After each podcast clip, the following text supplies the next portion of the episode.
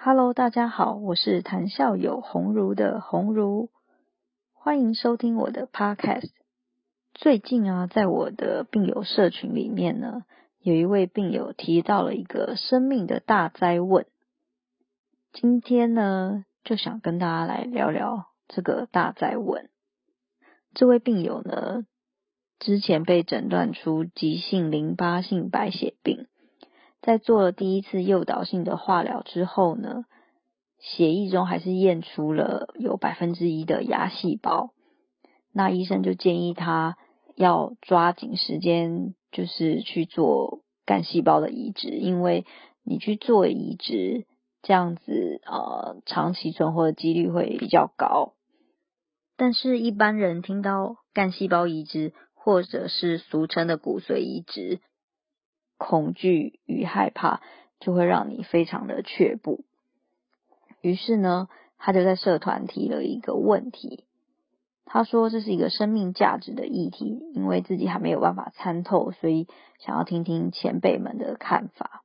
他说，目前一定要做骨髓移植才能根治白血病，但是呢，骨髓移植成功率只有百分之五十。再来。不管你是做全核的移植或是半核的移植，排斥的反应还有风险都是无法评估的。有些人可能出现皮肤变黑变差，然后或者有严重的过敏，甚至因为你长期使用类固醇，可能你会有需要换人工关节等等问题。有些人可能会有很严重的干眼症，或者是提早面对白内障的问题。再来，他觉得他有非常高的几率会独自面对残缺的后半辈子。在台湾又没有安乐死的机制，如果有并发症，到时候他生不如死的活着，这样生命还有意义吗？医生目标是救活，但病人最希望是恢复正常的生活，自由自在的活着，而所有的意外风险都只能让病人去承担。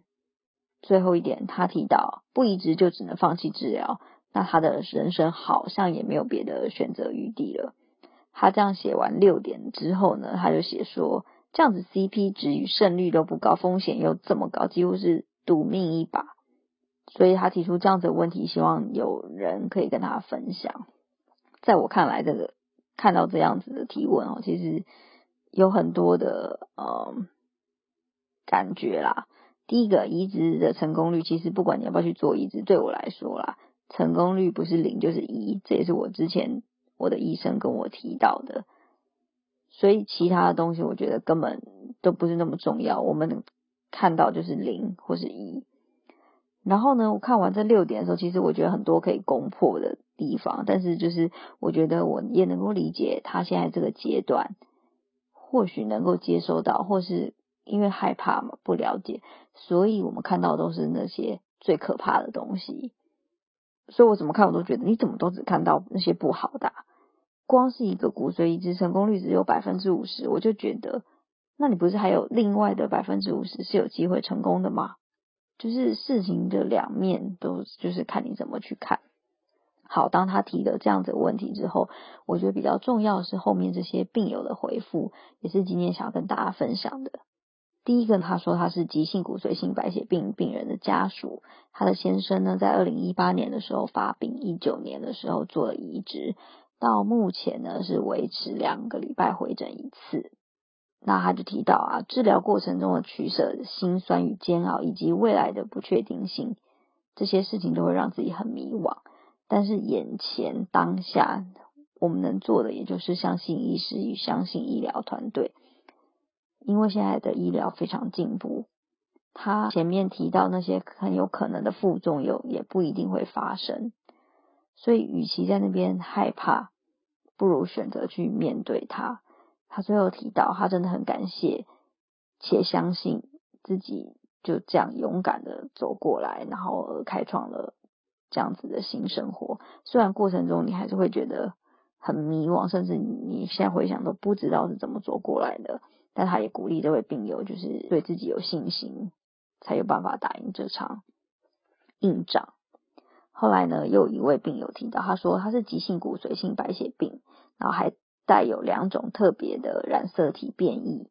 医生直接就跟他说：“你就是要做骨髓移植。”甚至他去查了之前的文献，不做移植五年存活率只有百分之十，但是做了有百分之三十。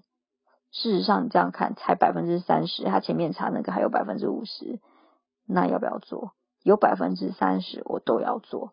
所以呢，他在二零一九年底移植完，但是调养半年后，就却因为感染水痘病毒，然后出现呼吸衰竭，插管住进加护病房。从加护病房出来之后，不能走，不能吞咽。诶，到现在又过了半年了，他做了很多的复健，身体状况也都越来越好。他就分享啊，他说他的心里面的感想就是。活着真好，还好他没有放弃每一次治疗的机会。他也鼓励这位病友，就不要担心那么多，听医师的话，好好配合医疗团队。第三位病友呢，他就提到，他也是急性骨髓性白血病，还是这一类疾病中其中一种，只大概人数只占百分之一的类型。医生也是说，你只能做骨髓移植了。移植前呢，他做了七次的化学治疗。这些过程是非常辛苦的。他最后建议了这位病友呢，也是要配合医疗团队，保持开朗的心情。他说，血癌是比其他癌症更有机会完全变好，好了就像跟正常人一样的。第四位是一位罹患骨髓化生不良症候群的病友，那他后来是用了父亲的造血干细胞做了半相合的移植，他在二零一八年移植成功。他提到，保持乐观的心情与心境才是克服一切困难的最重要的。第五位呢，一个急性淋巴性白血病的病友，他也是做了半相合的移植。他提到，虽然移植完有排斥，但那都是必须要的过程，因为有排斥在代表就是捐赠者的细胞在你体内工作，而有这样子的排斥现象，才可以降低复发的机会。然后每一个人会产生的副作用都不同，其实真的就是保持心情愉快，配合医师的治疗，相信医师，撑过去就会海阔天空。到现在第五位，每一位都是觉得应该要配合医师，相信医师，配合医疗团队去面对接受治疗。第六位呢，他提到他是呃急性骨髓性白血病的病人，他跟姐姐配对全和。所以移植完之后，并没有很多的排斥。没想到移植完两年之后就复发了，后来就在输注呃姐姐的淋巴球，然后输注完两个月后就开始排斥，一大堆排斥的反应。他说，当时出现了很多的疹子、肝排斥，还有皮肤的排斥。皮肤排斥最严重的时候，是会让人以为他是烧烫伤的患者。那个非常严重，你可能皮肤也会有颜色的不同等等之类的，但还是撑不住，可能又复发了，所以后来又打了化疗。化疗再打下去之后，长出来骨髓才是捐赠者的。好，到现在他目前就是维持每两周一次的回诊。他也是鼓励这个呃提问的病友啊，就是活着就有希望这样。然后第七位吧，他是。急性骨髓性白血病的病人，他跟妹妹配对百分之百全合，跟哥哥只有半合，所以用了妹妹的捐赠。两年多了，还是有排斥的问题。副作用或后遗症是因人而异的，不管是皮肤反黑、体质改变、并发症等等，其实都要病人自己习惯与克服，学习与这些排斥共处。他就提到，我们要学习着不要在意别人的眼光，因为。这些路人甲乙丙，他们并没有走过我们走过的路，我们反而应该要好好珍惜，活出自己的第二个人生。他也提到，他当年生病的时候，第一个确诊，他没有让家人知道，只是觉得很无奈，怎么走到这一条路。但是呢，因为有妻子小孩，他觉得只要还有机会的情况下，即便只有百分之五，也要拼。拼了才有机会，你不拼就什么都没有了。他在跟死神拔河的时候，他提到身体的折磨才发现这个周遭社会很讽刺，能正常活着的人却时常口头想不开，而想活着的人却不愿走到这一步。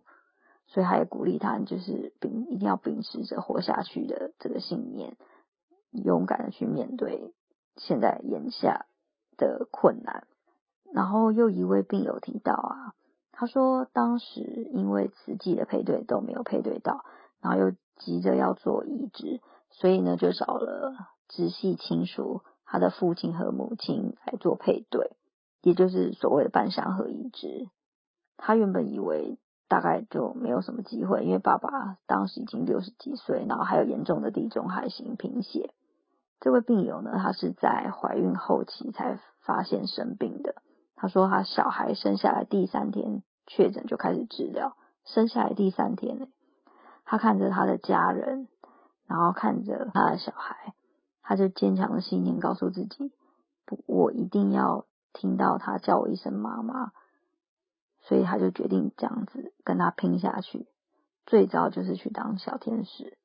他也是有那种很坚强的信念，决定要这样拼下去。又一位病友呢，他提到，我觉得那个真的哈，在看这些病人的故事的时候，觉得哇，大家真的是非常的了不起。他提到啊，他已经移植完六年了。他说他配对过程，像前面可能就是。有些哎，自己有配对到，或者兄弟姐妹有配对到，当然很多其实就是直系亲属半相合一致这样。但他也是当刚开始就配对不是很顺利，兄弟姐妹没有适合的，慈济呢也没有配对到，然后找到对岸中华骨髓库也被拒绝了。每一次接到配对通知的电话，就是很失望。最后因为疾病也不能再等下去了，所以他们就选择用妈妈的做半相合的移植。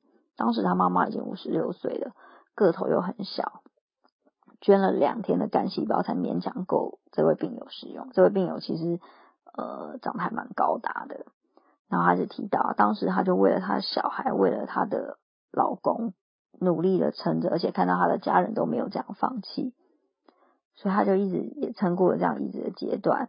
然后之后也是遇到大大小小的问题，也就这样一路慢慢的走下去。到后来，他移植后四年，他的妈妈就是捐赠干细胞给他的妈妈，也因为癌症离开。但是他妈妈告诉他，人生就像个旅程，只是每个人终点站不一样。他只是比较早到站下车。这位病友呢，就告诉自己啊，不管怎么样，一定要把握当下，等问题发生了再想办法处理。他其实也是在提醒，就是大家在问的这位病友。不要为了还没有发生的事情停下脚步而裹足不前。有时候再回头看看，有些事情是多想了，反而什么事情都没有发生。所以他也建议他，就是移植是一件很重大的事情，所以要多跟医生讨论利弊。当选择了，就要好好的相信医师，相信自己，好好的去面对。然后呢，再有连续两位病友哈，刚好都跟这个大灾问病友是同一个类型的。首先这一位呢，他已经移植满一年多了，他后来也是状况就跟这个病友差不多，然后后来他就选择要去做移植，但是呢，他的态度就是他选择不要去想太多，好好照顾好自己，吃好睡好，把病交给医生，其他我们做好我们自己可以做的事情就好了。生病除了积极治疗跟营养补充外，心态保持正向愉快也会影响细胞的修复。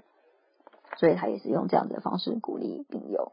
再来这一位呢，他也是提他已经移植完三年三个月了，最近呢也回到慢慢的都回到职场做他喜欢的工作。其实这位病友我跟他蛮熟的，他呢老实说了，大大小小的排斥的状况非常的多，我真不知道他怎么去面对。但是你知道看到他，你就会觉得哇，真的是很了不起。他就说啊。他都觉得他自己没有什么不舒服，可是老实说，我们看到他的的不舒服真的非常多。他到现在啊，口腔内排斥还是很严重，长水泡、脱皮、脱衣减少，然后他也有非常严重的干眼症，然后他的工作又极度需要用三 C 产品，然后还有非常强的皮肤排斥，这么多的问题他都能够淡然处之，然后找到方式，开心的与慢性排斥共处。这真的是蛮厉害的，在最后这一位呢，他也是提到他的疾病的状况，做了三次的移植。他也是鼓励这位病友啦，就是这些你不管查的几率的一些问题啊，都是一个参考的数值，没有去试过，你都不知道会不会成功。所以，即便治疗只剩下百分之一的机会，也应该要去尝试。他就提到他在第二次移植失败的时候，主治医师就跟他讲说，如果第三次移植的时候有任何问题，或是移植还是没有好，那我们就不要再做治疗了。但是他那时候就想。那我们既然还有百分之一的机会，为什么我们不去试呢？你没有去尝试，你就剩下零的机会。所以呢，他也就是勇敢去面对。诶，没想到还真的就是有被他撑过去这个困难的阶段。他也提到，过程中会有很多的未知、很多的担心、很多的辛苦，风险也很大。但是相比之下，还是觉得那百分之一还是值得去挑战。看完这篇留言，大概有六十几则。然后看完之后，大家分享就是非常感动啊。有些人会觉得说，哇，你看到这个大家的状况的时候，你会觉得怎么一个比一个还要惨。可是我看到就是哇，这些人真的好强大，哦每一个都是好有生命力的人。他们每一位都分享自己怎么去面对这些突如其来的疾病。他也鼓励着大家，只要我们活着，就有机会，而我们活着，自然会找到活下去的力量与方法。有时候想想啊，当你看到这些人、这些病友，他们这么认真的，想要活着的时候，你就会想到，一般我们其他的人，当遇到一些挫折的时候，难道我们就要自怨自艾，这么快就放弃了吗？还是要找方法去面对这样子的挑战？我觉得是一个很值得思考的问题。而这一次这个病友的大在问，真的给人很多的启发。好了，今天我们就聊到这边。希望这些病友故事也都能带给你一些不一样的感受。我们下次再见。